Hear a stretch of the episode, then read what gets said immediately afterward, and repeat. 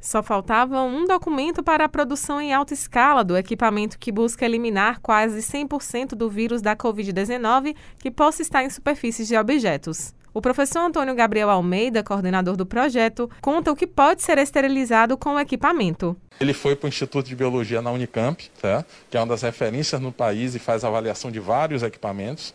Demorou um pouquinho, tivemos que entrar na fila, né?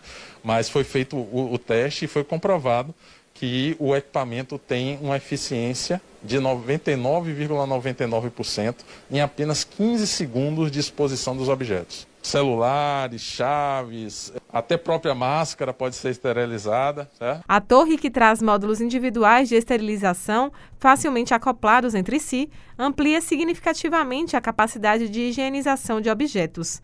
O protótipo precisa de apenas 15 segundos para eliminar vírus e bactérias. O equipamento é aberto com aproximação das mãos e foi desenvolvido por três alunos de graduação e mestrado do Instituto Federal de Educação, Ciência e Tecnologia da Bahia, o IFBA. A supervisão ficou por conta do professor Antônio Gabriel Almeida. Então, nós fizemos o teste para o coronavírus, por ele, além de estar em evidência em função da pandemia, ser muito resistente. Tá?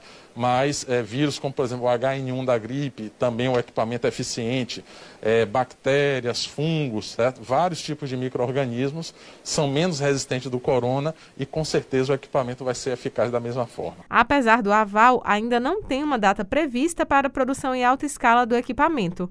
A engenheira mecânica Tamires Alves e o estudante de engenharia elétrica Rafael Requião fizeram parte da equipe desenvolvedora da torre.